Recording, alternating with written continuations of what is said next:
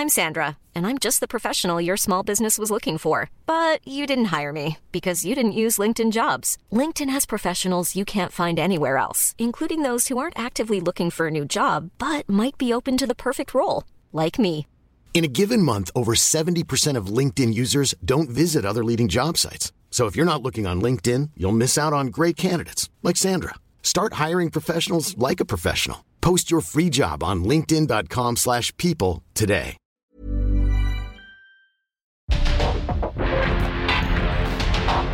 Porque el mundo actual no se entendería sin la economía, las finanzas y los negocios. Acompaña a Mario Maldonado, el columnista de negocios más joven y objetivo del periodismo financiero en su programa. Bitácora de negocios.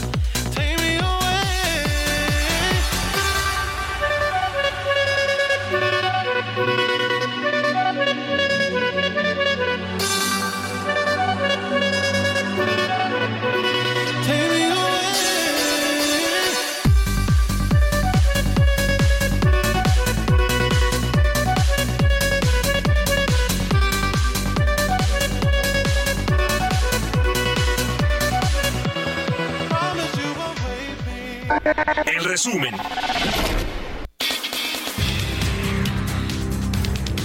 Emilio Lozoya, exdirector de Petróleos Mexicanos, libró la acusación y el pago de 3.4 millones de dólares de reparación del daño por el caso agronitrogenados, luego de que este jueves el juez de control Gerardo Alarcón determinó la suspensión del proceso. Miguel Ontiveros, abogado de Lozoya, habló con medios de comunicación sobre la suspensión del proceso contra el exdirector de Pemex. La postura de Emilio Lozoya ha sido desde hace tres años la de colaborar con el Estado mexicano eh, de llegar a un acuerdo reparatorio en este caso. Después las cosas se fueron complicando y eh, no se había materializado ese acuerdo. Sin embargo, el día de hoy el juez de la causa tomó una decisión, me parece justa, acorde a los derechos humanos, a un sistema democrático de justicia como el que tenemos y consideró que procedía a suspender sin embargo, el exfuncionario en el sexenio de Enrique Peña Nieto seguirá preso en el reclusorio norte debido a que tiene pendiente el proceso penal por los presuntos sobornos de la constructora brasileña Odebrecht, en el que se le impuso la prisión preventiva justificada. En tanto, el gobierno federal ahora rebajará de 30 a 20 millones de dólares el monto de la reparación del daño que Emilio Lozoya debe pagar para salir de la cárcel. La defensa de Lozoya reiteró que está dispuesta a pagar solo 10.7 millones de dólares que originalmente fueron establecidos. Andrés Manuel López Obrador rendirá este viernes a las 10 de la mañana en el Centro de Convenciones Siglo XXI de Campeche su quinto informe de gobierno. Apuntó que informará a los mexicanos sobre los avances en obras como el Tren Maya, que inicia en Chiapas y que se darán informes sobre los trabajos del corredor interoceánico y otras obras que están en ejecución durante su gobierno.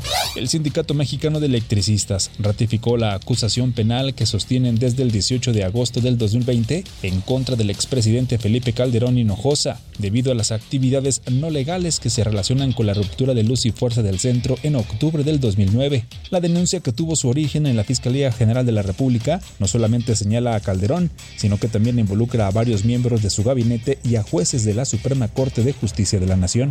Al participar en la reunión plenaria de la fracción parlamentaria de Morena en la Cámara de Diputados, Rogelio Ramírez de la O, secretario de Hacienda, afirmó que el presupuesto de egresos de la Federación 2024 sentará las bases para una transición de gobierno ordenada garantizará la sostenibilidad de las finanzas públicas y de la deuda.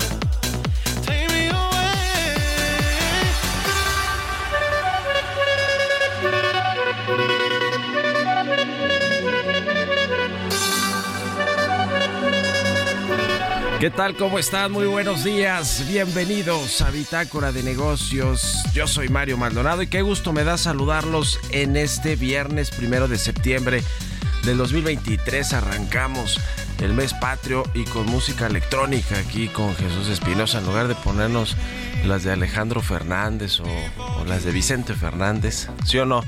¿Están de acuerdo ya? No, no te creas, no te creas, Jesús Espinosa. Bueno, un poquito de música e información para comenzar esta mañana. Gracias por acompañarnos aquí en estas frecuencias del Heraldo Radio, a todos y a todas los que nos escuchan en el 98.5 de FM aquí en la Ciudad de México y en el Valle de México. Un saludo y gracias por sintonizarnos y también a quienes escuchan la radio por internet, en las plataformas de radio por internet, en la página heraldodemexico.com.mx o escuchan el podcast a cualquier hora del día. Muchísimas, muchísimas gracias. Y bueno, comenzamos este viernes con resumen y un poquito de música. Esta semana hemos escuchado canciones de artistas que van a presentarse en septiembre, en el mes patrio. Es el caso de eh, pues Sam Smith, este cantante británico muy famoso, muy conocido a nivel mundial, que va a estar en México presentándose en el Palacio de los Deportes de la Ciudad de México el 15 de septiembre precisamente. Eh, seguramente tendrá pues una eh, una buena audiencia, un lleno total en el Palacio de los Deportes. Y esta canción que escuchamos de fondo, muy para viernes, electrónica, es de Sam Smith con Calvin Harris, el DJ eh, escocés Calvin Harris, se llama Desire. Y bueno, pues la vamos a estar escuchando hoy aquí en el programa. Y vamos a entrarle a los temas importantes, a la información. Vamos a hablar con Roberto Aguilar lo más importante que sucede en las bolsas y los mercados financieros. Más datos económicos de Estados Unidos refuerzan la apuesta de que la Reserva Federal mantendrá sus tasas de interés y a la espera también de cifras de empleo. Se atenúa la caída del sector manufacturero en Europa, aunque persiste la debilidad en Alemania. Y el Banco de México reducirá programa de coberturas cambiarias y el peso se deprecia. Analistas consideran que se busca moderar la apreciación. Vamos a hablar también con Emilio Saldaña al piso, como todos los viernes, lo más importante de la tecnología al cierre de la semana. Vamos a hablar de Tesla, que enfrenta una investigación federal sobre el proyecto secreto para eh, Casa de Musk. Este tema vamos a platicarlo con Emilio Saldaña el Piso y vamos a hablar de otros asuntos también de lo más importante que hubo en la semana en materia de información tecnológica. Vamos a hablar también con Braulio Arzuaga, el presidente del Consejo Nacional Empresarial Turístico, sobre este recorte de operaciones, este decreto más bien para eh, reducir el número de operaciones en el aeropuerto de la Ciudad de México. ¿Con qué finalidad? Pues con la de que vayan a volar a Santa Lucía las aerolíneas comerciales que por cierto ya no usa el presidente López Obrador. ¿Se acuerdan que antes viajaba en estos aviones de Aeroméxico, de Volaris, sobre todo de estos dos de Viva Aerobús me parece que no tanto. Bueno, pues ya no lo hace y vamos a platicar de eso también al ratito. Vamos a hablar además con Jesús Espinosa aquí en la cabina, los números y el deporte. Vamos a hablar sobre la primera convocatoria del Jimmy Lozano para los partidos contra Australia y Uzbekistán, los que nos dan el nivel de fútbol que tiene en México, ¿no? O sea, son encuentros compartidos con eh, países de selecciones de fútbol que pues no tienen una gran calidad. Y bueno, pues por eso es lo que le toca a México, ¿no? Digo, le toca un poco por calendario también, ¿verdad? No, aleatoriamente, no, no los decidieron, es fecha FIFA, exacto. Bueno, vamos a hablar de estos y otros temas hoy aquí en Bitácora de Negocios, así que quédense con nosotros. 6 con 13 minutos de la mañana, vámonos a otra cosa.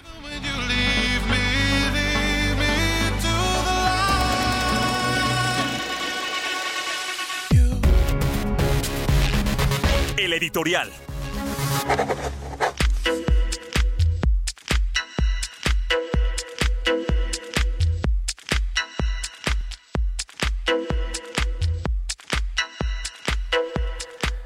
Bueno, pues le platicaba de este decreto que ha puesto de cabeza a la industria aérea nacional y digo de cabeza porque ya arrastra el sector, los aeropuertos, las aerolíneas, los trabajadores, los sindicatos del sector aéreo, los pilotos, los sobrecargos, los trabajadores de tierra, pues arrastran varias crisis, la verdad, desde el COVID-19, eh, todo ese golpazo que le dieron al sector turismo y a la industria aeronáutica, pues eh, no se han podido recuperar algunas de estas, ¿eh? algunas quedaron muy endeudadas, algunas empresas, otras quebraron de plano, no solo en México, en el mundo, pero en México con mayor razón porque no hubo apoyos gubernamentales como en la mayoría de los países. La industria aérea es muy volátil, requiere mucha capitalización, requiere apoyos del gobierno, requiere ciertos subsidios, eh, porque la mayoría de los gobiernos tienen sus propias aerolíneas. En México teníamos esta de Mexicana y Aeroméxico que se llamaba Sintra, después se privatizó y ahora la van a recuperar, que también por ahí viene el tema, ¿eh? van a recuperar la marca mexicana, van a lanzar una, una aerolínea estatal, subsidiadas así al 100% con recursos públicos, va a competir en rutas comerciales, con el resto de las aerolíneas, que son bien poquitas ya, ¿eh? son tres o cuatro las que realmente ofrecen servicios eh, en toda la República Mexicana o servicios internacionales, de vuelos internacionales o regionales, como eh, pues era Aeromar, pero también está en quiebra o quebró. Es un tema de escándalo lo que sucede con este decreto, le decía, para reducir de 52 o 43 operaciones en el aeropuerto capitalino a partir del finales de octubre. Es decir, para quienes ya tienen vuelos eh, comprados en la temporada navideña de Sembrina, pues puede ser que, les vaya eh, mal con este asunto. Se supone que van a dar ciertas consideraciones, concesiones a las aerolíneas para que puedan ser flexibles en, todo esto, pero este decreto tiene detrás de sí el eh, berrinche del presidente López Obrador de que no usan su aeropuerto. ¿Por qué? El, me refiero al de Santa Lucía, al Felipe Ángeles, pues porque no hay vías de comunicación, no hay conectividad con otros aeropuertos, no hay servicios alrededor, no hay eh, nada que haga atractivo este aeropuerto, ni siquiera las tarifas, ¿eh? porque la TUA es la misma y, y las aerolíneas, pues imagínense, si no hay mercado, pues cómo van a, bajar los precios ¿no? de las tarifas. Al revés, con esta, eh, pues... Eh, intento de llevar las operaciones al aeropuerto Felipe Ángeles contra la voluntad de las aerolíneas y de los usuarios, pues lo que va a hacer el gobierno es que van a aumentar las tarifas, porque imagínense si se reduce la oferta en la Ciudad de México, que es donde todos quieren volar, pues qué pasa cuando se reduce la oferta y la demanda sigue igual o sigue creciendo, aumentan las tarifas y eso se llama inflación. Pero mira, al presidente no le importa nada porque él ya no vuela en aerolíneas comerciales. Fue Faramaya, lo hizo en los primeros tres años de gobierno y después, desde finales del año pasado, vuela en aviones privados de la Secretaría de la Defensa Nacional. Aunque diga que no, que la austeridad, que se acabaron los privilegios y los lujos. Bueno, no era un lujo que un presidente volara un avión privado por seguridad, pero él quiso llegar con esa bandera, lo intentó tres años, le reclamaron varias veces en el aeropuerto, tiene problemas de salud, bueno, lo que le ha pasado y que se ha detectado, que se ha revelado que le han mandado a, ambulancias aéreas para trasladarlo de urgencia a la Ciudad de México, bueno, pues por todo esto, el presidente que que desprecia además a la clase media, porque la clase media es la que mayormente usa las aerolíneas y los vuelos comerciales. Entonces, pues por todo esto el presidente López Obrador no le importa nada y hizo este decreto que es otro golpe a la industria aérea nacional y a los usuarios, ¿eh? a todos los usuarios de los servicios aéreos. ¿Ustedes qué opinan? Escríbanme en Twitter, arroba Mario Mal y en la cuenta arroba Heraldo de México. Economía y mercados. Roberto Aguilar ya está listo como todas las mañanas, tempranito, mi querido Robert, buenos días, ¿cómo te va? ¿Cómo estás, Mario? Me da mucho gusto saludarte a, a, ti y a todos nuestros amigos. Fíjate que las bolsas de Asia subían, ya que la actividad de las fábricas chinas volvió sorprendentemente a la expansión en el mes de agosto, superando las estimaciones de acuerdo datos que se dieron a conocer el día de hoy, la oferta, la demanda interna y el empleo mejoraron, lo que sugieren que los esfuerzos de las autoridades por estimular crecimiento podrían estar surtiendo efecto y eso obviamente animando a los mercados de todo el mundo. Sin embargo, los inversionistas se mantienen cautelosos a la espera de los datos de empleo de Estados Unidos que podrían reforzar justamente o debilitar en su caso los argumentos a favor de nuevas alzas de las tasas en Estados Unidos. Simplemente comentarte que el gasto de los consumidores estadounidenses registró en julio su mayor aumento en seis meses pero el freno de las tasas de inflación mensual cimentó las expectativas de que la Reserva Federal mantendría sin cambio las tasas y ayer comentamos el gran peso que tienen los consumidores en la economía estadounidense.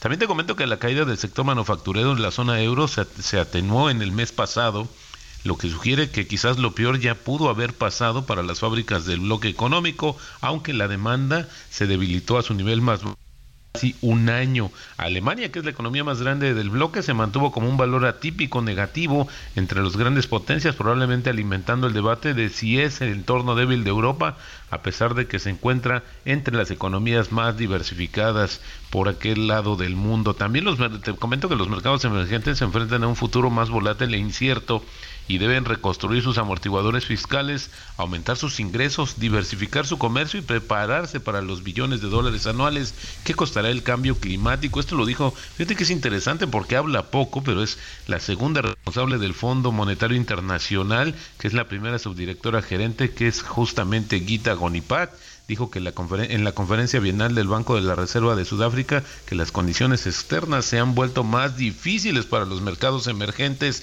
debido a la creciente fragmentación geopolítica, las duras condiciones financieras y los costos, los costos crecientes justamente por el cambio climático. Cada vez más el tema del cambio climático pues en los discursos de los financieros internacionales. Y bueno, vamos a detenernos un poquito, Mario, si me permites, el dato del día de ayer el peso mexicano se depreció más de 2% luego de, la de que la Comisión de Cambios, donde participa básicamente la Secretaría de Hacienda, anunció que va a comenzar a reducir su programa de coberturas cambiarias.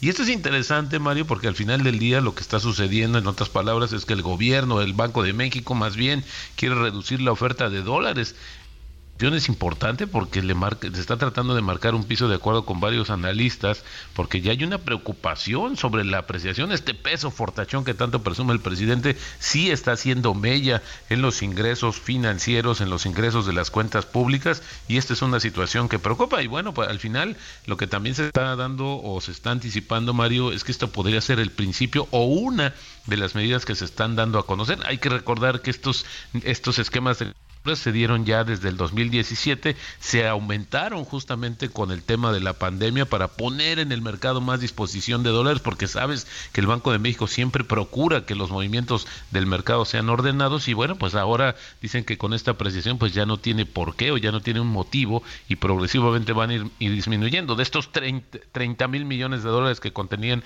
estos programas de coberturas, pues están apenas 7 mil que estarían en el vencimiento y con eso ya se iría diluyendo, pero lo que te decía es que bueno, probablemente escuchemos alguna otra noticia relacionada con esta situación para ver si ya le ponen un piso al tipo de cambio. Bueno, pues para empezar, está cotizando ya arriba de los 17 pesos. Tenemos justamente estas cotizaciones ya más un poquito más adelante las detallamos. Lo que también es interesante, Mario, lo que pasó ayer en la bolsa. Fíjate que la bolsa sufrió su mayor caída histórica diaria, perdóname, desde enero de 2021, pero lo más importante fue el volumen histórico. Se negociaron, se movieron ayer 2.630 millones de acciones. Esto es interesante, Mario, porque justamente se dieron a partir de los cambios en la composición del índice MSCI, este índice global que hace una revisión y incluye o saca algunas emisoras y esto fue lo que ocasionó este ir y venir de tantas acciones histórico lo que te pasó en ese sentido. No tuvo nada que ver con el tema justamente del anuncio de la comisión de cambios como se estaba suponiendo justamente el día de ayer. Y bueno pues ya lo habías comentado también justamente en tu editorial las voces que salieron a, estar en contra de estas decisiones del gobierno federal de disminuir pues la capacidad de vuelos justamente en este puerto pues más grande de América Latina que es el aeropuerto de la Ciudad de México, el aeropuerto Benito Juárez. Y bueno pues hoy también no hay mucha implicación bursátil Mario. Muy pocas compañías, sería solamente el caso de los grupos aeroportuarios los que tienen esta relación, pero pues por el momento se mantiene relativamente estable. Fíjate que eh, justamente hablando del tipo de cambio, con esto tenemos 1.78% fue justamente la depreciación del tipo de cambio. Llegó a 2%, después se moderó, pero bueno, esto frenó seis meses de apreciación. Fíjate, es el eh, agosto fue el tropezón para el tipo de cambio y quizás estemos ya este, leyendo el principio quizás del fin o de la moderación justa de este peso fortachón, Mario. Pues sí, eso parece y vamos a ver cómo ponen el peso, digamos, eh, el, el, tipo de cambio más bien en los criterios de política económica, si lo modifican también para este 2023, para el cierre del año la Secretaría de Hacienda y cuál va a ser el, el tipo de cambio que está visualizando el gobierno para el 2024. ¿Cuál es tu apuesta? ¿En qué, en qué rango estará? Yo creo que va a estar debajo de los 18 pesos. Insisto, son niveles que ya hemos visto. El tema es que en los últimos meses sí hubo una apreciación importante, considerable el tipo de cambio. Ya hablábamos de niveles debajo de los 17 pesos, ya los 16.50 ya acercándose. Y bueno, pues al final del día se generó un piso y creo que estará cercano a los 18 pesos, Mario. Ya lo estaremos viendo el 8 de septiembre. Gracias, Roberto Aguilar, y nos vemos a ratito en la televisión.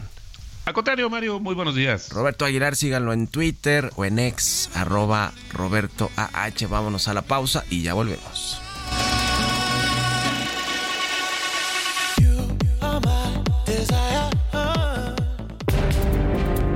En un momento continuamos con la información más relevante del mundo financiero en Bitácora de Negocios con Mario Maldonado. Regresamos.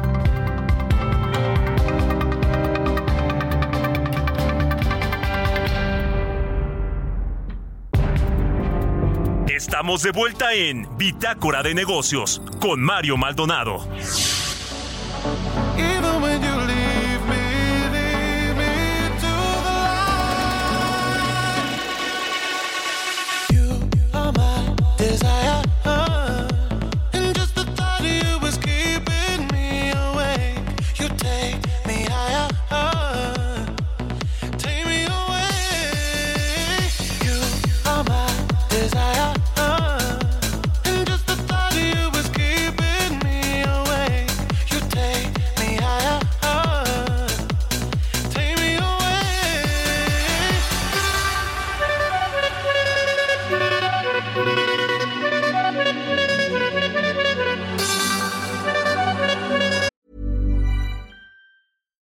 Paige, the co-host of Giggly Squad, and I want to tell you about a company that I've been loving, Olive and June. Olive and June gives you everything that you need for a salon quality manicure in one box. And if you break it down, it really comes out to $2 a manicure, which is absolutely insane. It's also so easy to get salon worthy nails at home with Olive and June. The difference between how your nails used to look when you did them yourself and now with the Manny system is a complete game changer. The best thing about Olive and June too is it's a quick dry, dries in about one minute, lasts for five days, and full coverage in up to one to two coats. Visit oliveandjune.com slash perfect Manny 20 for 20% off your first system. That's oliveandjune.com slash perfect Manny 20 for 20% off your first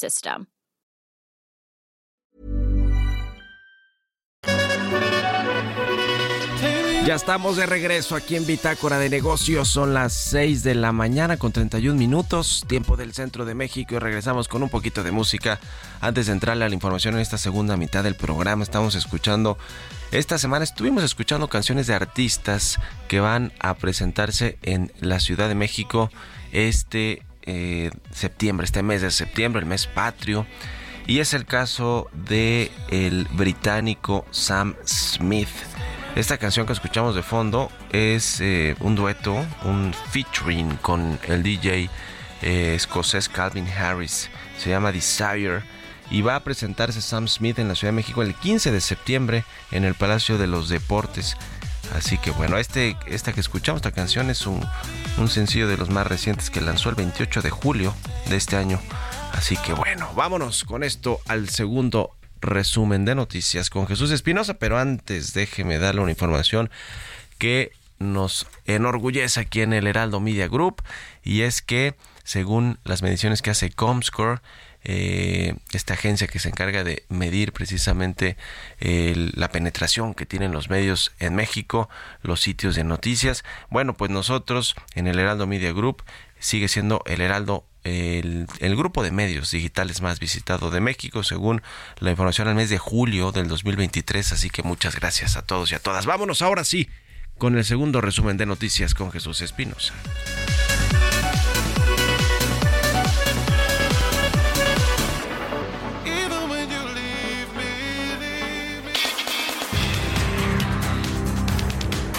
Alejandra Latapí, integrante del Comité del Frente Amplio por México, anunció que el domingo 3 de septiembre entregarán constancia de ganadora del proceso interno a Xochitl Galvez. El domingo en la mañana entregaremos la constancia a Xochitl Galvez para convertirla en la conductora de este Frente Amplio por México. El llamado hoy es que salgamos con la esperanza por delante, que la unidad se note y que vaya creciendo. Así, con alegría y emoción, como se me nota, cerraremos esta etapa.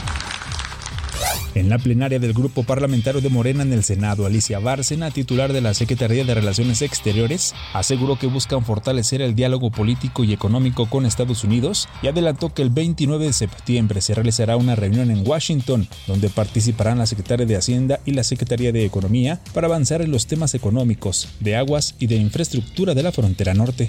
Gabriel Llorio, subsecretario de Hacienda, aclaró que el paquete económico 2024 que enviará la Secretaría de Hacienda al Congreso de la Unión no contendrá incremento sorpresa de impuestos y no incluirá una reforma fiscal. Adelantó que Hacienda proyectará un crecimiento de entre 3 y 4% para 2024 en los precriterios de política económica.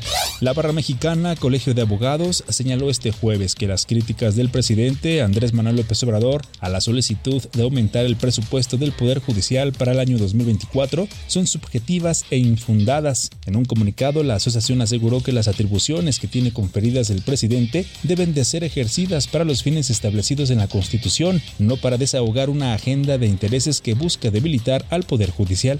Este jueves, ahorradores defraudados por la Sociedad Financiera Popular FICREA realizaron un bloqueo en el acceso principal de la Terminal 1 del aeropuerto de la Ciudad de México, donde exigieron la intervención del presidente Andrés Manuel López Obrador para recuperar su dinero. Entrevista.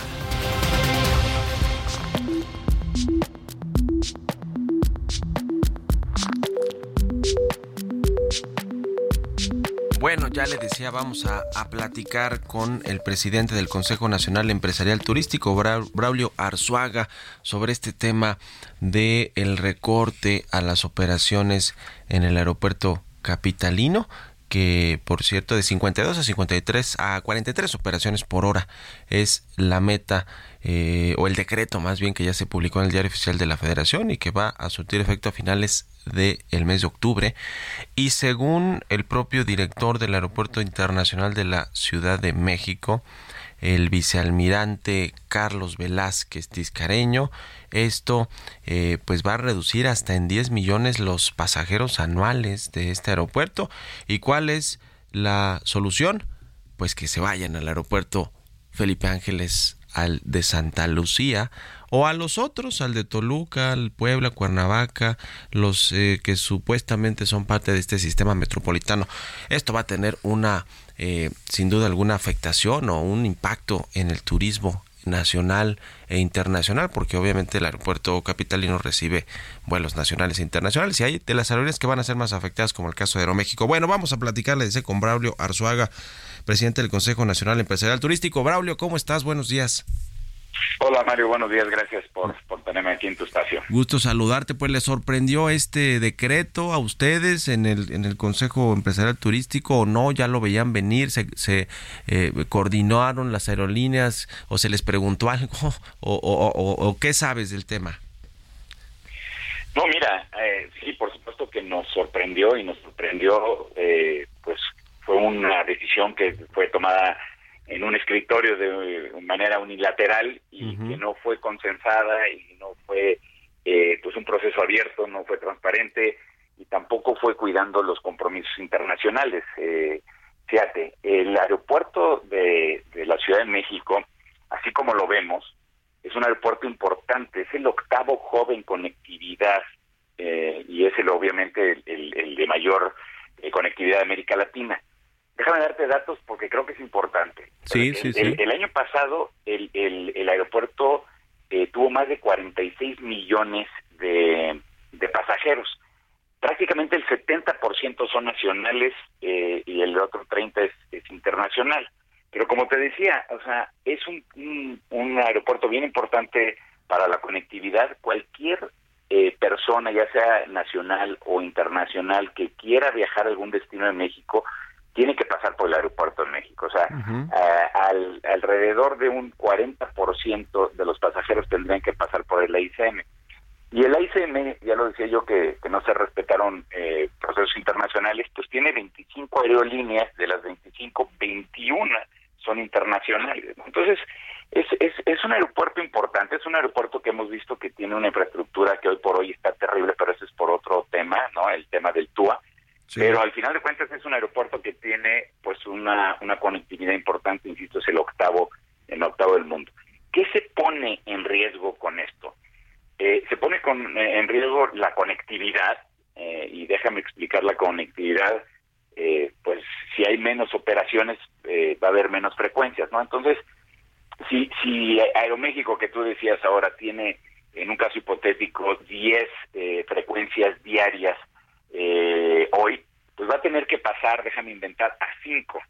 ¿no? Y entonces lo que va a hacer es que va a dejar algunas de las eh, rutas que no son tan rentables para ellos y se va a perder esa conectividad para destinos que, insisto, tal vez no son tan rentables por el factor de ocupación, pero al final de cuentas, pues tienen una economía que hay que mover. Y lo que va a suceder es que van a poner esas eh, otras rutas, las van a poner en, en las que sí son rentables y se va a crear un efecto inflacionario. Eh, hoy por hoy, la inflación de, diciembre de 2022 a julio de 2023 es de 1.86%. La de transporte aéreo es de 5%. Entonces, podemos esperar que exista un, incremento en, los precios de, del transporte aéreo. También va a haber eh, falta de disponibilidad de vuelos, va a haber eh, esta presión que te digo inflacionaria y uno de los temas que también creo que no se ha hablado mucho es la presión que se le va a poner al aeropuerto eh, eh, con el TUA, ¿no? El TUA, como sabes, está hoy por hoy desviado, digamos, para pagar los del NAIM y pues eh, con menos con menos operaciones pues habrá menos TUA y ese va a ser un tema importante porque al final de cuentas todavía se debe el aeropuerto que nunca Es, es un tema que todas luces parece pues autoritario, unilateral, como decías, y con el trasfondo claro de llevar operaciones al aeropuerto Santa Lucía, porque también ha habido decretos en ese sentido, por ejemplo, con la carga. Con la carga ya supuestamente debe de estar toda trasladada al aeropuerto, todas las operaciones de carga al aeropuerto Felipe Ángeles, pero me imagino que por ahí va la idea de ir trasladando paulatinamente los pasajeros de la Ciudad de México a Santa Lucía, aunque no estén terminadas las vías de acceso, de comunicación,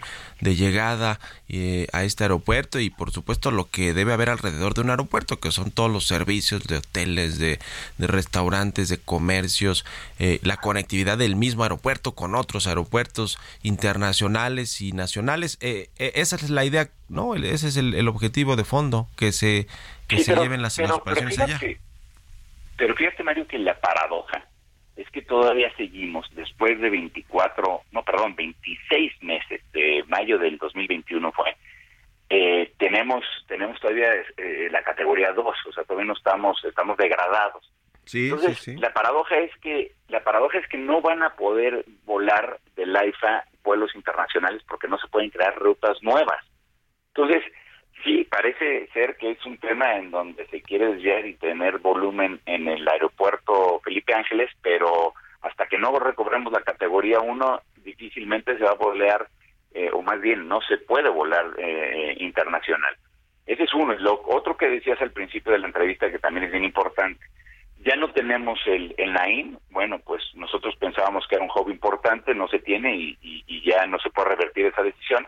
Lo que nosotros como empresarios hemos tratado de apoyar es que sí funciona el sistema metropolitano, ¿no? Este Toluca, eh, el AIFA y el AICM. Y el problema es que Toluca no ha tenido el volumen eh, por lo difícil que es ese aeropuerto, por la altitud, por la neblina y por lo difícil que es operar.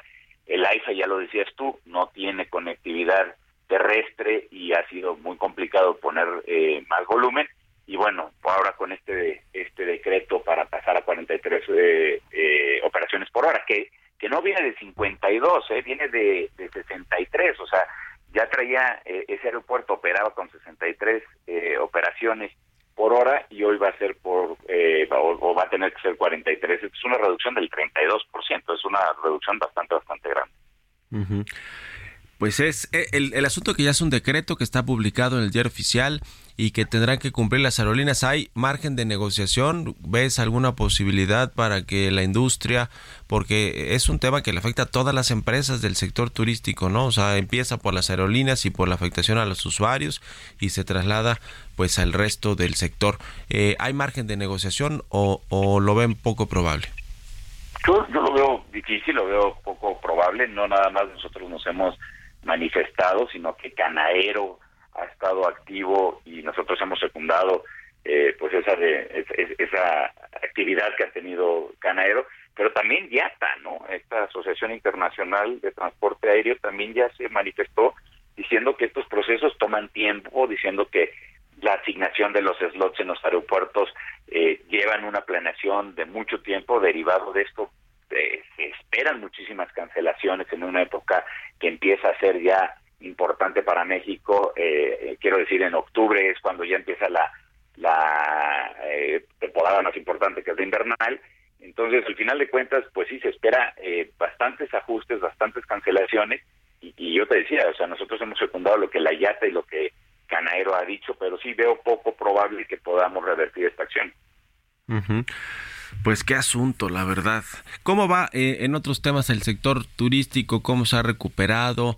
eh, los destinos de, playa, de ciudad, del el turismo de negocios. ¿Cómo, cómo, ¿Qué datos eh, recientes tienen ustedes en el CENET, Braulio? Sí, el, el turismo ha, venido con una recuperación buena, franca, aunque es un poco eh, eh, dispareja, ¿no? Sigue, digamos que destinos muy fuertes como Rivera Maya, que es, digamos, la joya de la corona y que ha sido, digamos, positivo, eh, pero al final de cuentas hay otros destinos que todavía no están eh, de manera, eh, digamos, positiva o, por arriba de lo en ingresos de enero a junio eh, estamos por arriba 12, casi 13% contra el año anterior y, la verdad es que eso, es, algo interesante y el saldo de la balanza es eh, 7.7 por arriba. Entonces, eh, vamos bien, digamos, o, se ha recuperado bien, pero este tipo de acciones eh, ponen, digamos, una presión extra que no se necesita hoy, ¿no? Pues estamos en contacto y veremos, le daremos seguimiento de aquí a finales de octubre que suceda esto, si es que hubo posibilidad de negociar algo o no y qué va a pasar también con los eh, usuarios que compraron ya boletos para la temporada de fin de año de diciembre y que probablemente pues sean de los afectados por este cambio de reglas del juego en términos de la capacidad del aeropuerto capitalino. Estamos en contacto, Braulio, y te agradezco estos minutos como siempre. Muy buenos días. Muchas gracias, Mario. Buenos días. Hasta luego, es Braulio Arzuaga, presidente del Consejo Nacional Empresarial Turístico. 6 de la mañana con 46 minutos. Vámonos con las historias empresariales. Línea Italia, Eccellenza Inmóvil. Presenta. Línea Italia, líderes en fabricación de mobiliario corporativo, innovando en el diseño de ambientes de trabajo funcionales y ergonómicos. 32 años de experiencia nacional e internacional brindando asesoría en tus proyectos de principio a fin. Imagina tu espacio y nosotros lo hacemos realidad, porque remodelar tus oficinas nunca fue tan fácil. Conoce nuestro amplio catálogo de colecciones en lineaitalia.com.mx. Excelenza Inmóvil. Historias empresariales.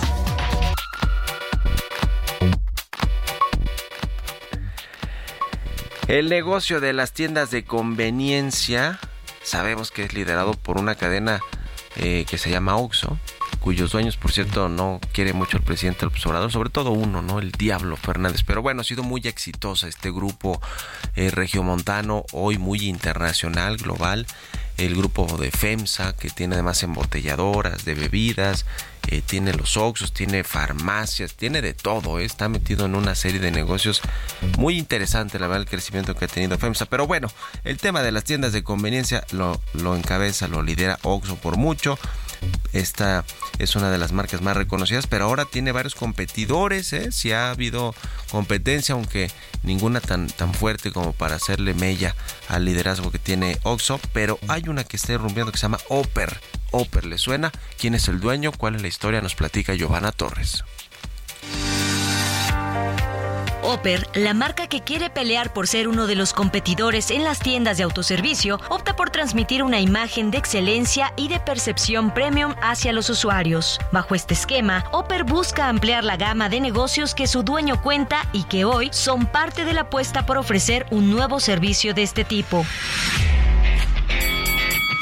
Oper es propiedad del boxeador mexicano Saúl Canelo Álvarez y es su apuesta por ser parte del comercio minorista y de abarrotes. Sus gasolineras, Canelo Energy, son los puntos decididos donde se han inaugurado las tiendas. La tienda del Canelo Álvarez surgió en el mismo lugar de origen que el boxeador Jalisco. La idea de abrir 30 sucursales es preliminar, pues la marca espera llegar a las 100 unidades en una primera etapa, aunque a la fecha no han dado más datos sobre su crecimiento en el país. Sin embargo, ya es posible visitar sus tiendas Oper en varios puntos de la zona de Guadalajara, inauguradas en agosto del 2022. Además de los productos destacados, Oper vende todos los productos propios de una tienda de conveniencia. Al igual que su competencia, vende artículos de despensa, limpieza, productos de aseo personal y alimentos. Para Bitácora de Negocios, Giovanna Torres. Línea Italia, Eccellenza Inmóvil. Presentó. Tecnología.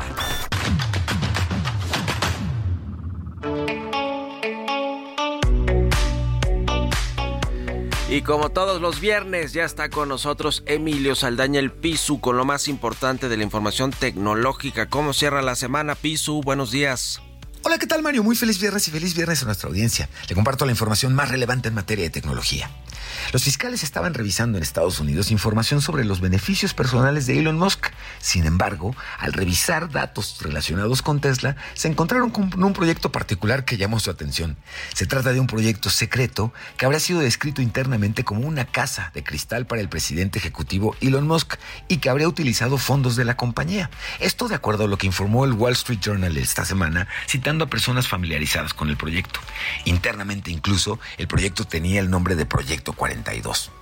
La Comisión de Mercado de Valores de Estados Unidos ha también abierto una investigación civil y aunque las investigaciones se encuentran en fase inicial e incluso es posible que no den lugar a una presentación de cargos, un portavoz de la misma dijo que la agencia no haría ningún tipo de declaración sobre la existencia o no de dicha investigación.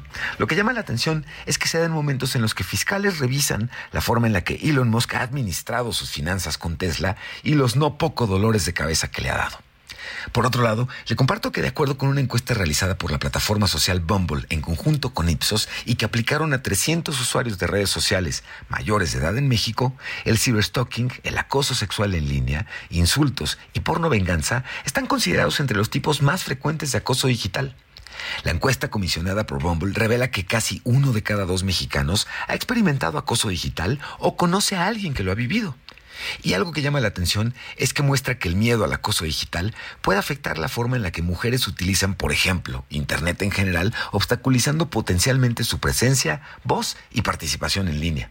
Y es que mire, el 46% de las mujeres encuestadas afirmaron haber vivido acoso en línea o conocer a alguien que lo, ha sufrido. Sin embargo, solo el 34% de los hombres coincidió en esta respuesta.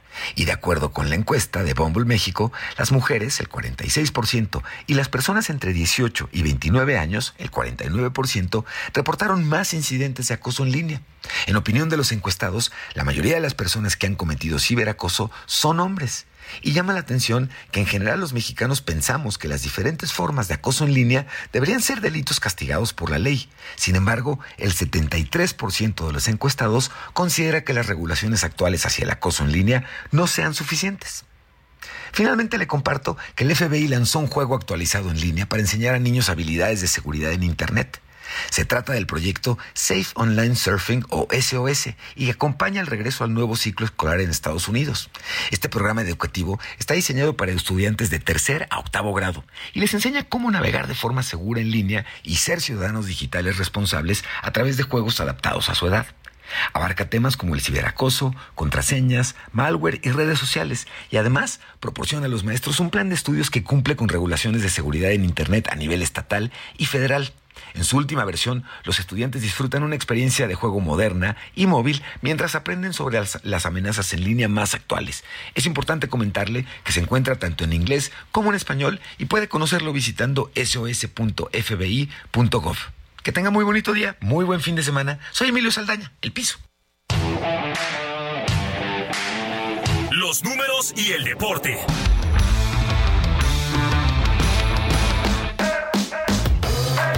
Jesús Espinosa ya está aquí en la cabina del Heraldo Radio. Arráncate, Chucho. Mario, ¿cómo estás? Muy buenos días, buenos días para todos. Vámonos con la selección mexicana de fútbol. Parece que las cosas no van a cambiar.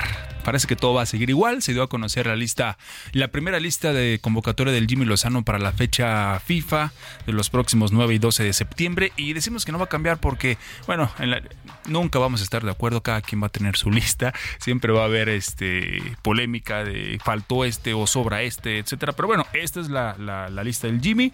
La revisamos rapidísimo. Porteros Guillermo Ochoa, creo que ahí no hay este eh, pues discusión, es el mejor arquero actualmente, ya veremos si llega para el 2026. Está también Malagón del América y Toño Rodríguez de Tijuana. Defensas, Kevin Álvarez, también de América, Johan Vázquez, Jesús Gallardo, eh, Gilberto Sepúlveda, Viene Jesús Orozco de Chivas, Julián Araujo de Las Palmas y Jesús Angulo de Tigres. Mediocampistas, Carlos Rodríguez, Roberto Alvarado, Héctor Herrera, Luis Romo, Héctor Herrera, por Dios. Pero bueno, eh, eh, Jordi Cortizo, Eric Sánchez, también Orbelín Pineda, Edson Álvarez y Sebastián Córdoba. Y arriba, Uriel Antuna, válgame Dios, Alexis Vega, Santiago Jiménez, Raúl Jiménez y César Huerta de los Pumas, que es la novedad. ¿no?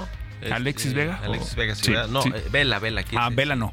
Todavía no platica oh, eh, Dulio Davino con él, todavía no platica el Jimmy Lozano con él, que es otro caso. Yo creo que Vela va a decir de nuevo que no, eh, no lo sé, pero bueno, ya parece como cuando las compañías telefónicas o los bancos te están llamando todos los días y tú ya les dijiste mil veces que no. Creo que así es el tema, así es el tema de Vela. Pero bueno, partidos 9 y 12 de septiembre de la selección mexicana, una vez más, negocio en los Estados Unidos, Mario. Gracias, Chucho, nos despedimos. Gracias a todos ustedes por por habernos acompañado toda la semana y yo hoy aquí en Bitácora de Negocios. Se quedan con Sergio y Lupita.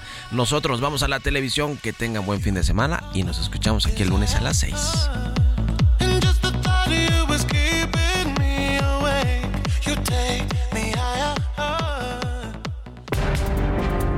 Esto fue Bitácora de Negocios con Mario Maldonado.